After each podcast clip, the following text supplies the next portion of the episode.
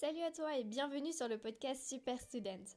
Le podcast pour les étudiants qui veulent être toujours en pleine forme, devenir plus efficaces et gagner du temps pour faire ce qu'ils adorent et le consacrer aux personnes qu'ils aiment. Aujourd'hui, on se retrouve ensemble dans le podcast pour que je puisse me plaindre de la pharma. C'est chiant à mourir à apprendre ce truc. J'exagère un peu parce que comprendre à quel endroit dans le corps tu arrives à agir pour que ça fasse plutôt ça ou plutôt ça, euh, comment les médicaments fonctionnent, c'est passionnant. C'est de la physiologie et en soi, j'adore ça. C'est pour ça que j'adorais les deux premières années des études de médecine parce que j'aime en fait comprendre comment ça fonctionne, comment le corps marche. D'ailleurs, tu as pu t'en rendre compte dans le podcast. C'est quelque chose que j'aime beaucoup faire, expliquer ce que j'ai pu comprendre, comment ça marche, aller au fond des choses et pas juste oui, c'est comme ça, apprends-le. Non, j'ai besoin de comprendre pour pouvoir l'apprendre. Donc en soi, la pharma, la pharma, ça devrait me plaire. Le truc, c'est que dessus viennent tous les noms des substances.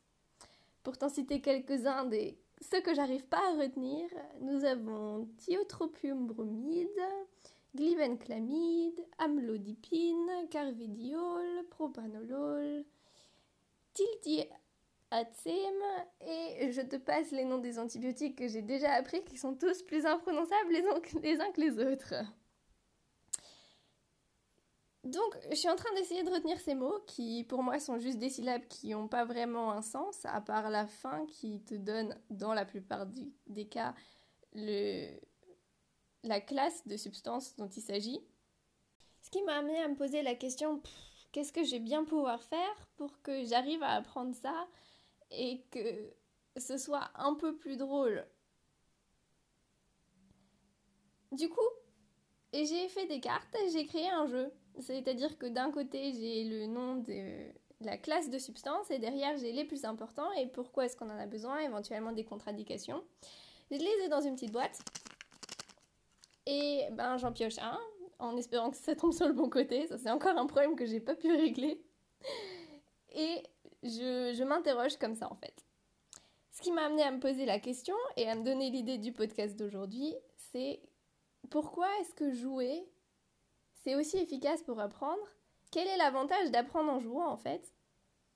Parce que si tu réfléchis, la première façon d'apprendre, la façon d'apprendre la plus ancienne qui soit, les enfants, les bébés animaux, quand tu les regardes, ils jouent et en fait ils apprennent en jouant.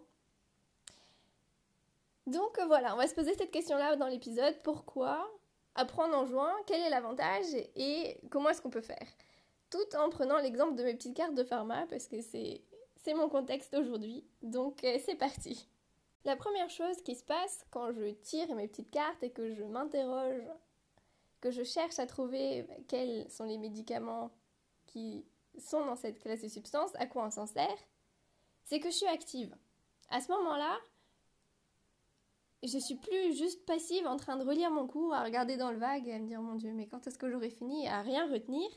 Je suis vraiment active, je suis obligée de réfléchir, de le dire à voix haute, j'ai rien sur lequel m'appuyer. Ce qui fait que ton apprentissage devient beaucoup plus efficace. Deuxième chose, c'est que j'ai dû être créative. J'ai dû me dire, ok, comment est-ce que je vais faire pour apprendre tout ça? J'ai dû faire mes cartes. Donc, en faisant mes cartes, j'ai déjà dû choisir qu'est-ce que j'écrivais dessus, quels étaient les plus importants. Et rien que le fait d'écrire, ça permet à certaines personnes, à moi aussi par exemple, même si c'est pas mon type de mémoire le plus important, de retenir mieux. Et tout simplement, ça m'a obligé à réfléchir à mon problème, à choisir les bonnes choses. En fait, d'une certaine façon, ça rend l'apprentissage plus difficile. Qu'est-ce que je veux dire par là? C'est que t'es plus dans ta zone de confort à te dire bon bah je lis mon cours tranquillement assis euh, sur mon lit ou devant mon bureau ça fait plus mal dans le sens que tu es obligé de te dire oh, c'était quoi déjà ce nom-là, j'arrive plus à le retrouver et ça t'énerve. Mais d'un autre côté, tu es actif, donc ça devient beaucoup plus efficace et tu, tu, le retiendras aussi beaucoup mieux sur long terme. Voilà pourquoi est-ce qu'en fait se rendre l'apprentissage difficile, choisir les bonnes informations, s'impliquer plus, bah ça rend l'apprentissage beaucoup plus efficace. Une autre chose, c'est que je suis plus dans la situation où je suis devant ma feuille à me dire oh mon dieu il y a des tonnes de substances.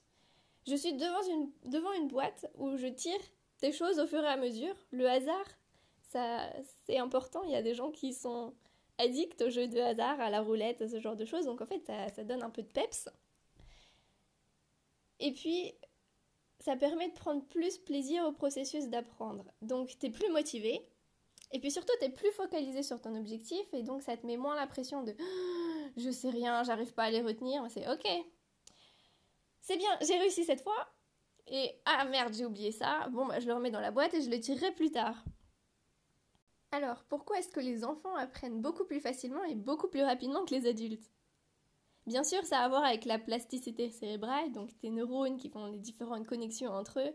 Le cerveau d'un enfant est encore plus malléable que celui plus tard d'un adulte où il y a déjà des connexions qui sont faites et refaites et on communique toujours selon les mêmes voies et donc en créer de nouvelles c'est plus compliqué. Mais ça on va pas en parler aujourd'hui. Il y a autre chose, c'est que les enfants ont un autre état d'esprit que les adultes. On va dire qu'ils sont plus humbles, ils savent que ils, savent pas. Et du coup, ils acceptent d'être débutants, ils y réfléchissent même pas en fait. Là où un adulte dit Oh merde, je sais plus rien, c'est horrible comme situation, je déteste ça, j'ai l'impression d'être de nouveau un gamin. C'est un peu le cas, effectivement.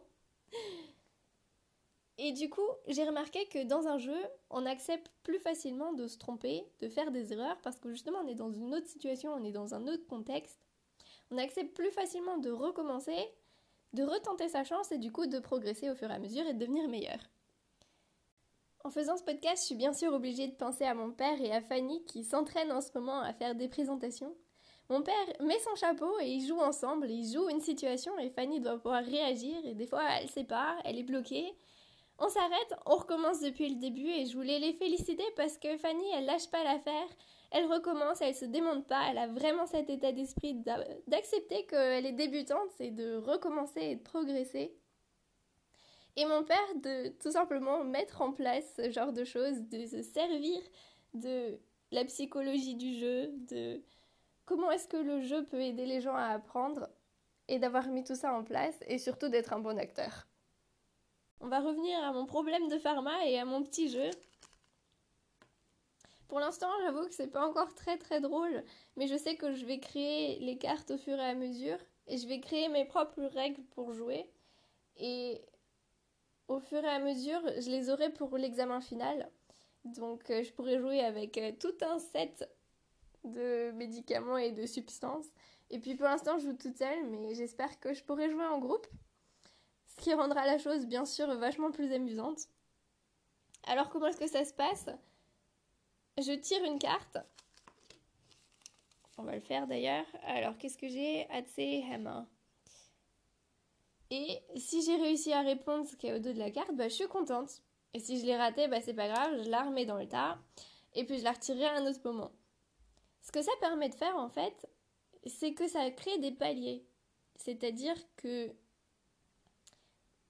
s'il y a une carte que je sais, ça me fait un mini objectif réussi sur le coup et je suis contente. Et si je l'ai pas eu, bah c'est pas grave, c'est un jeu, j'ai dit que ça permettait de faire baisser la pression et c'est effectivement le cas.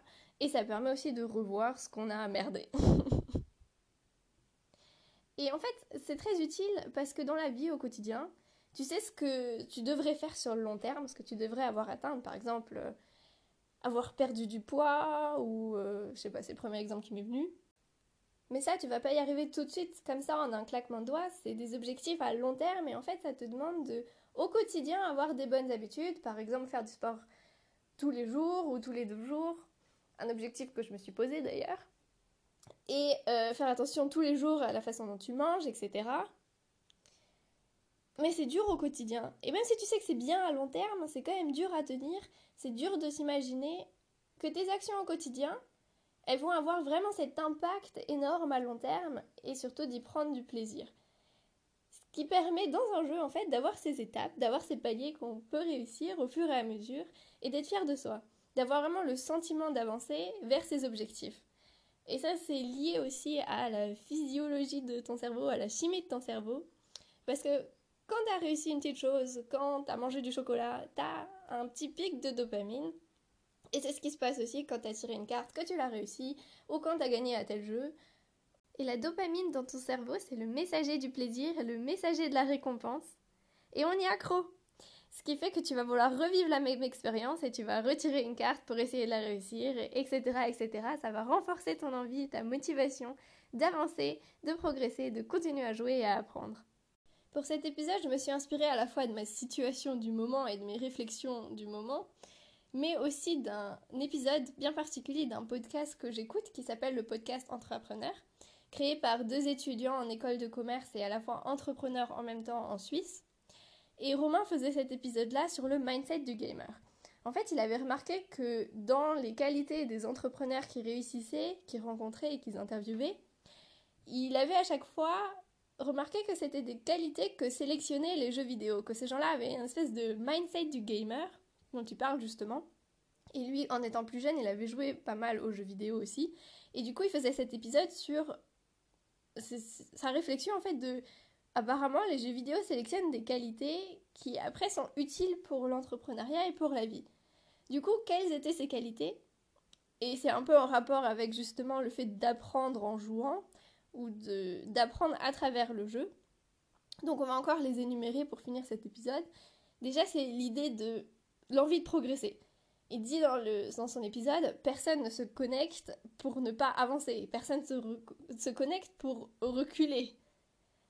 Donc quand tu es connecté, quand tu te mets en ligne, c'est-à-dire euh, quand tu t'assis par exemple à ta table, tu es, là pour bosser, t'es pas là pour euh, perdre ton temps. Ensuite, les jeux vidéo, tu es vraiment dans l'action. Tu pourrais dire, ok, euh, c'est perdre son temps jouer aux jeux vidéo. Moi, j'ai jamais joué, par exemple, et je considère toujours ça comme une perte de temps, mais cet épisode-là m'a fait un peu changer ma vision euh, sur la chose. Parce que si tu regardes des façons de passer son temps libre, les jeux vidéo, tu es dans l'action, alors qu'une personne qui, par exemple, regarderait une série sur Netflix, elle est complètement dans la passivité, elle est juste en mode éponge. Ensuite, euh, il parlait en fait de jeux en ligne comme World of Warcraft, mon accent anglais était parfait, euh, qui stimule aussi la communication entre les autres joueurs, le fait de bosser ensemble, les stratégies. Et dans les gens qui veulent avancer dans les jeux vidéo, il y a vraiment cette idée de l'effort, c'est-à-dire que je vais tout faire pour passer au niveau suivant. Et l'avantage dans les jeux vidéo, et on revient effectivement à cette idée de palier et de récompense au fur et à mesure, c'est qu'il y a des récompenses immédiates qui te montrent que tu es dans la bonne direction. Par exemple, euh, tu t'avances dans une direction et tu tombes euh, sur euh, le truc, l'équipement que tu voulais absolument. Aucune idée, comme dit, j'ai jamais joué aux jeux vidéo, mais c'est c'est pour ça que ça devient en fait addictif, c'est parce que tu avances et que tu reçois des récompenses au fur et à mesure qui te prouvent que tu es dans la bonne direction, que tu es sur la bonne voie. Et c'est pour ça qu'en fait, il faudrait essayer de transporter ça des jeux vidéo à sa propre vie.